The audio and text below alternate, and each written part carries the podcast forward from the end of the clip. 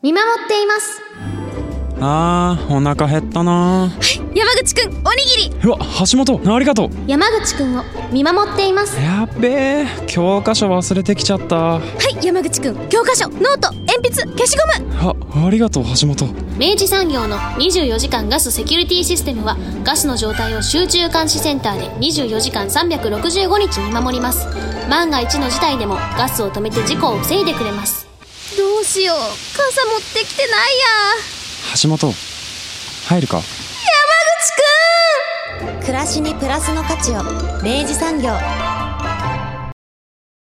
明治産業プレゼンツアワーカルチャーアワービュー今週はスタジオクラの松崎さんをお迎えします、えーこの番組には2度目のご出演となりまして、はい。えー糸島の2条にあります、うん。えースタジオクラはい。はいえっとまあもともとあのその代表されてある松崎さんが、えっとまあこの二条にあのが地元で。うん。でえっと、ご自身があのドイツにですねあの滞在していらした時期などもあって、うん。あの作家活動でもともと絵描きさんでいらっしゃるんですけれども、でえっと、その経験も踏まえながら、えっと、そのご自身が、えっと、そのあの環境としてあったその蔵、うん。まさしくその実物の蔵ですね、はい。糸島にあった蔵を、えーまあ、そのあのアーティスト・イン・レジデンスの施設そしてまあ絵画教室の、えーうん施設としてまあ展開をされ始めて、うん。今ではもうあの絵画教室は本当にあのいくつもの教室を持たれる、うん。あの非常にあの大きなものになっていらっしゃいますし、うん。そしてあとアーティスト・イン・レジデンスですね、うん。あのまあ、この番組お聞きの方はすでにご存知の方も多いかもしれませんが改めてご説明すると、うん。えーまあ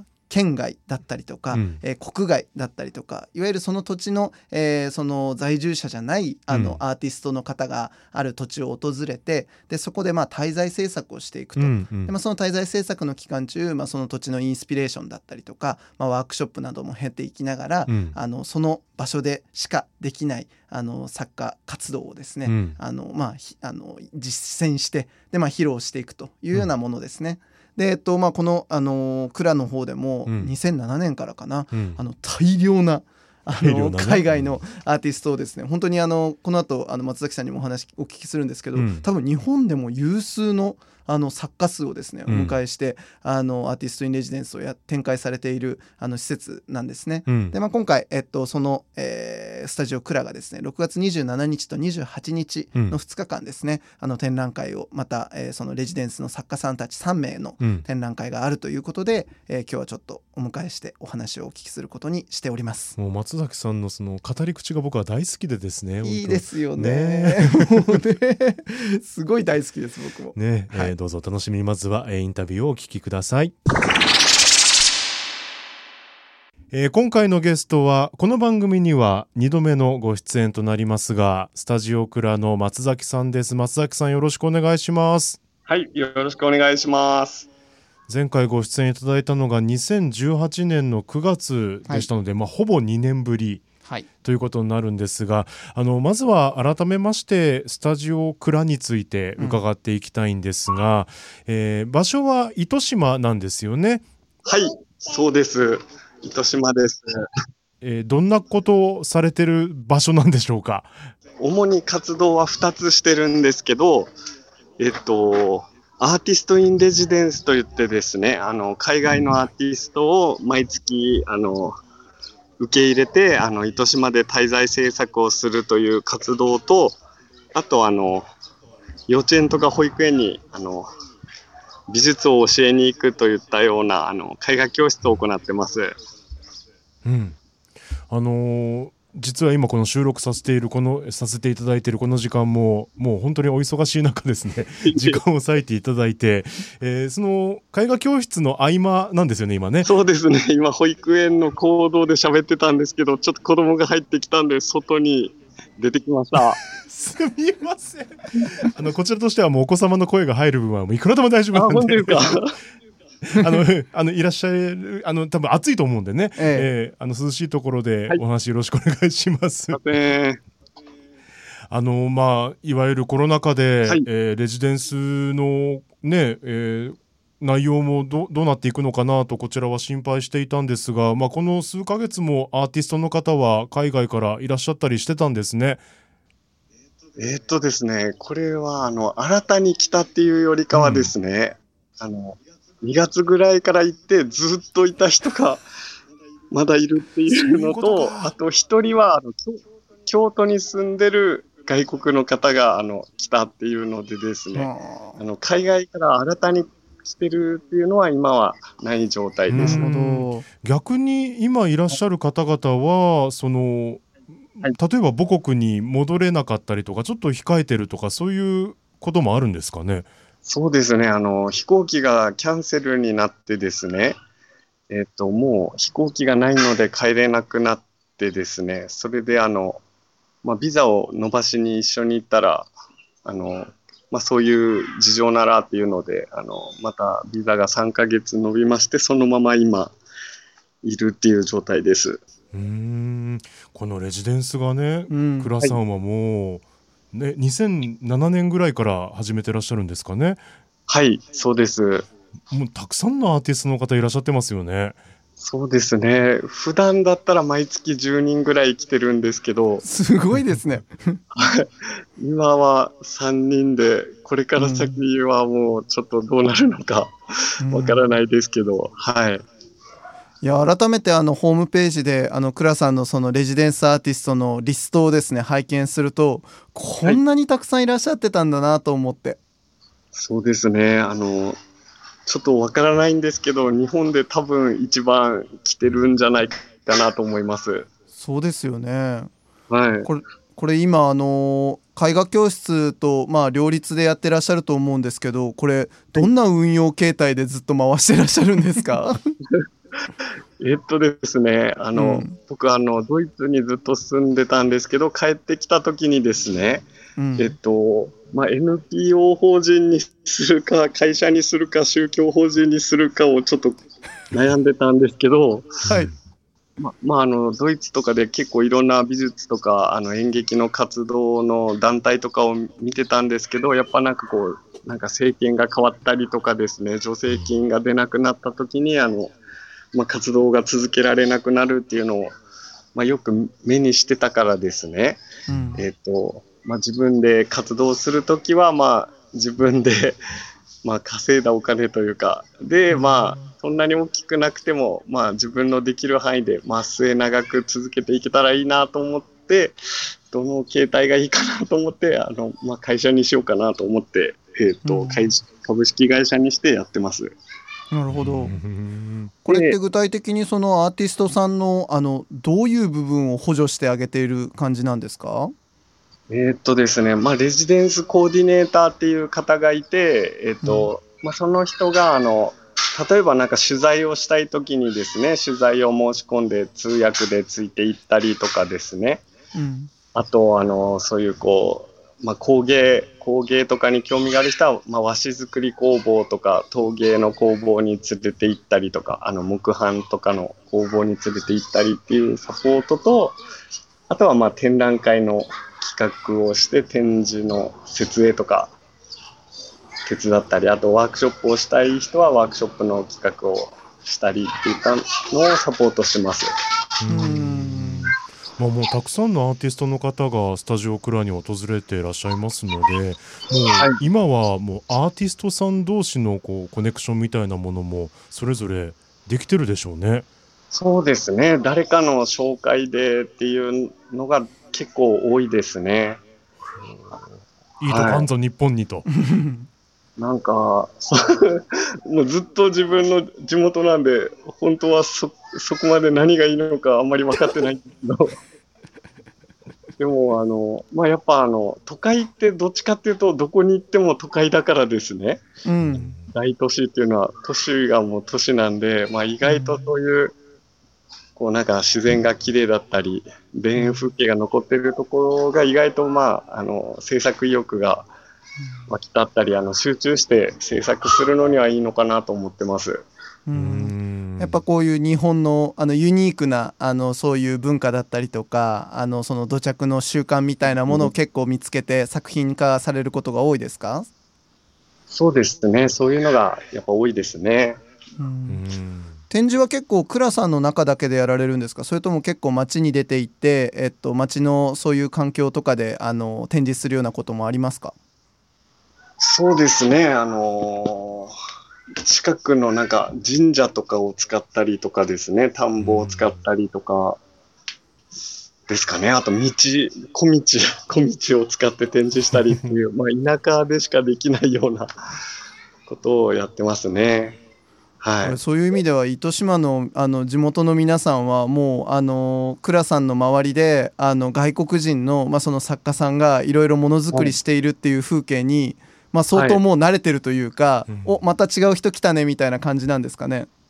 そうですね、そんな感じですね。なんか、もう迷ってたりとか、パンクして困ってたら、とりあえず蔵に連れてこられるみたいな感じになってますんで、は糸糸島で困った外国人がいたらもう蔵に連れて行けと。い。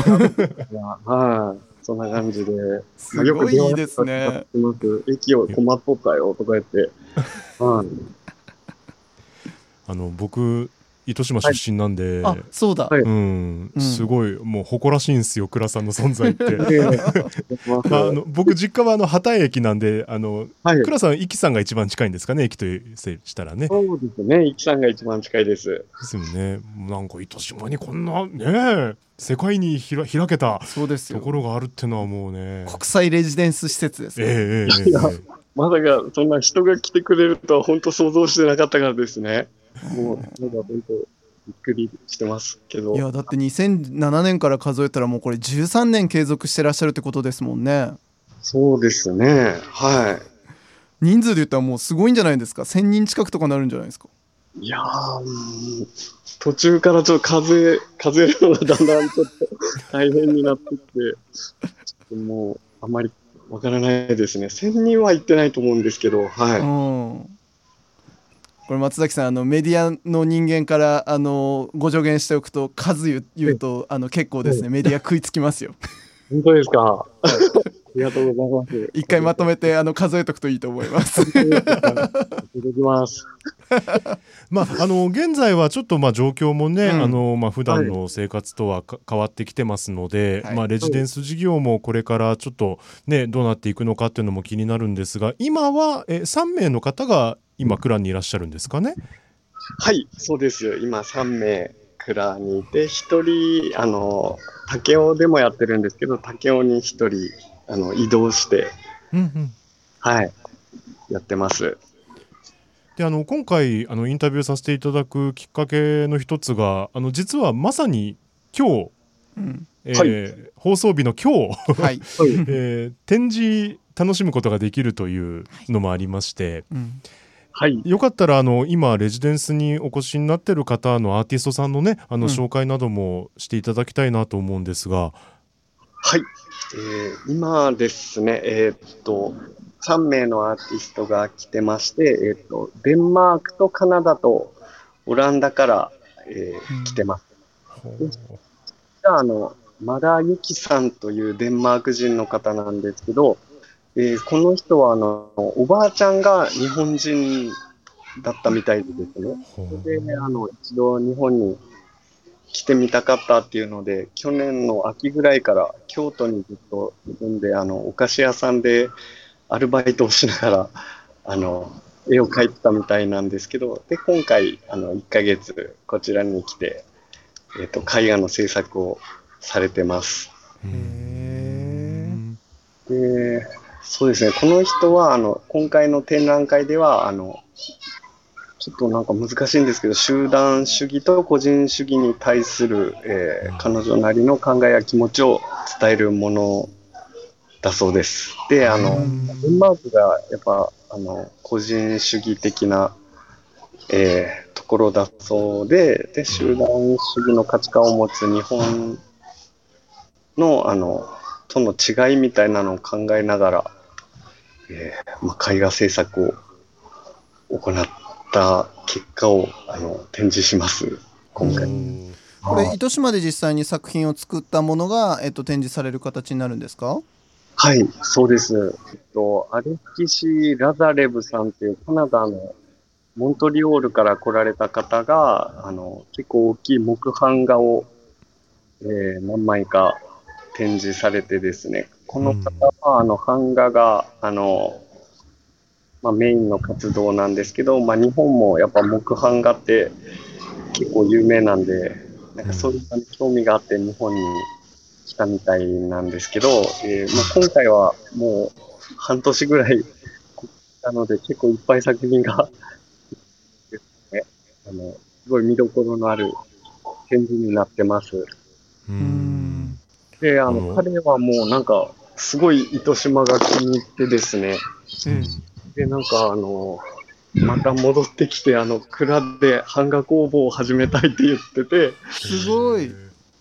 やろっかとか言って、あの、2022年ぐらいから、あの、まあ版画工房みたいなのもやろうかなと思ってます。へえすごい。ですね。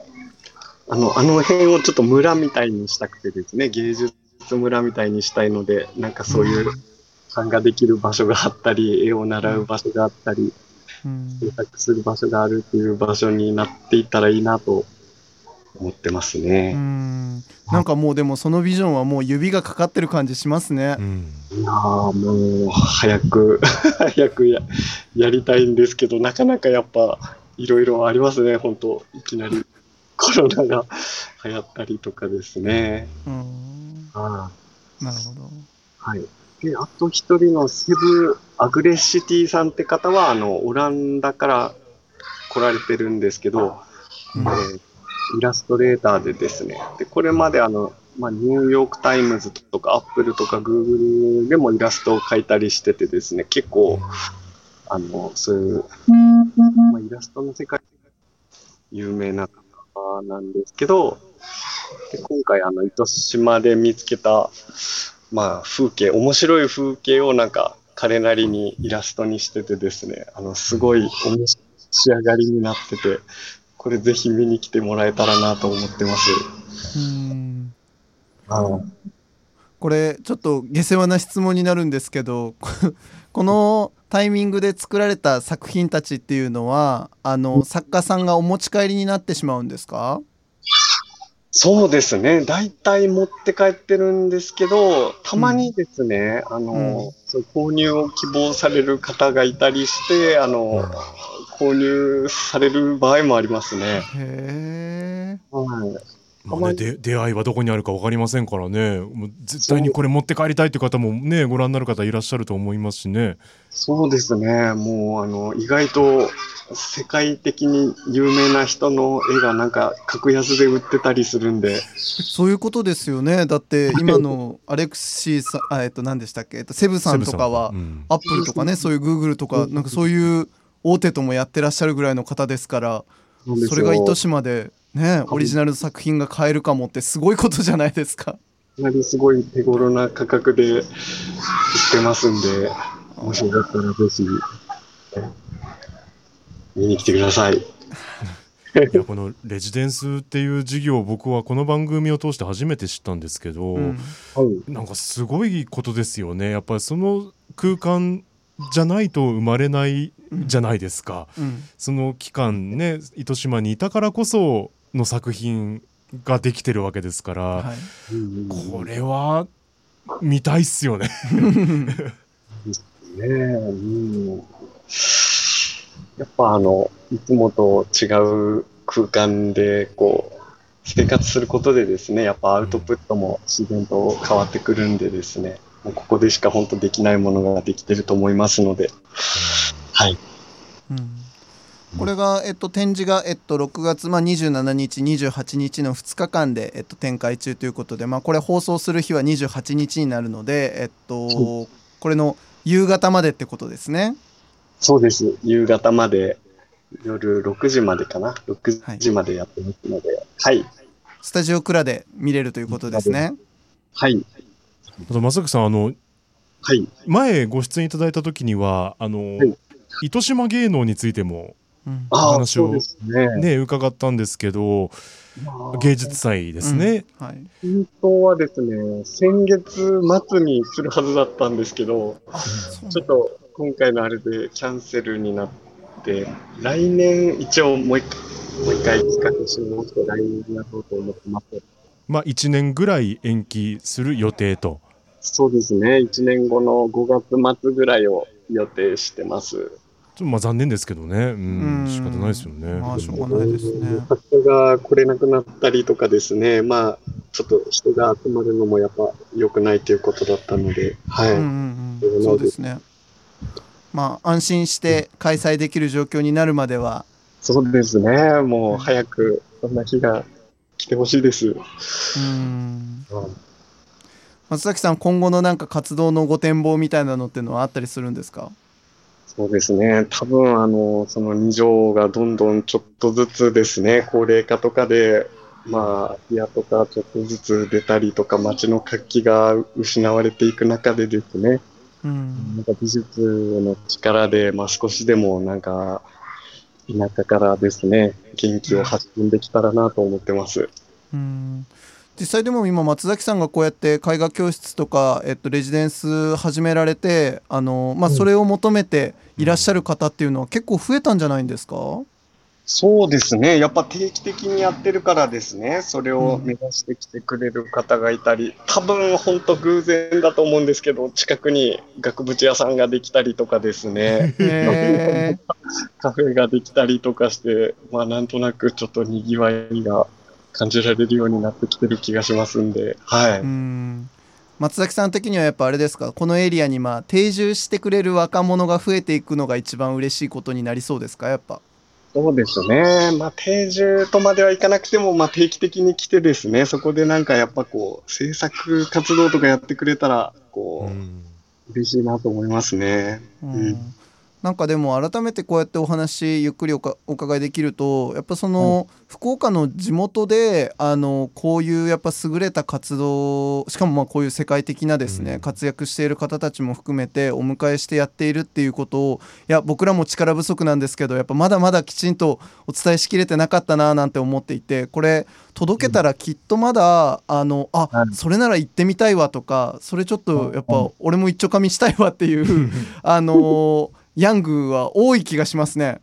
ぜひ、ヤングに来てほしいです。私なんかあの絵描く人とかでもなんかそのまあ教える側に回ってこうなんだろうベースのあのなんか仕事も作っていきたいとかっていう方たちもきっと増えている気がするのでなんかその辺とかもなんかそのスタジオクラが持っているいろんなファシリティというかその機能がうんなんかいろいろ横串になってすちゃんと機能しそうなもう本当になんか玉は揃ってる感じがすごいするんですよね。うんうんうん。これ糸島からどんどん生まれますよ。間違いない。20年後ぐらいにはもう松崎村長になってるえええええ芸術村の。本当になるのが一応夢ですね。そうですよね。いやでもなんかちょっと見えますもん僕。松崎さんがなあのちょっとおっとりした感じであのすごいあの国際的な作家たちに連絡取ってる村長の姿が これからも応援してますし、また動きありましたらぜひ教えてください。はい、ありがとうございます。あの展覧会も本当にすごい良さそうなのであのちょっと僕もぜひ遊び足運べたらななんて思ったりしてるところでございます。はい、お待ちしてます。はいというわけで、えーもうお時間がねそろそろはい来てしまうというので、ええまたあのゆっくりお話伺えたらと思いますんでまたよろしくお願いします。はい、ありがとうございます。松崎さんどうもありがとうございました。はい、ありがとうございました。クイズ明治アタック。あなたのチョイスが未来を変える。問題です。2016年4月の自由化以降生活に合わせて選択できるようになったのは？電気。正解。では明治産業で電気と組み合わせて料金をお得にするプランを作れるのは？がガス。正解では明治産業電機の契約に切り替えるときに必要なものは？最新の電気の検針票が手元にあればスムーズ。良いでしょう。では賃貸住宅マンションアパートでは？一部を除き切り替え可能。お見事全問正解で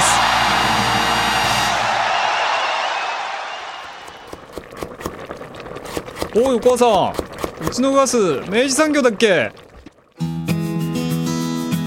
暮らしにプラスの価値を明治産業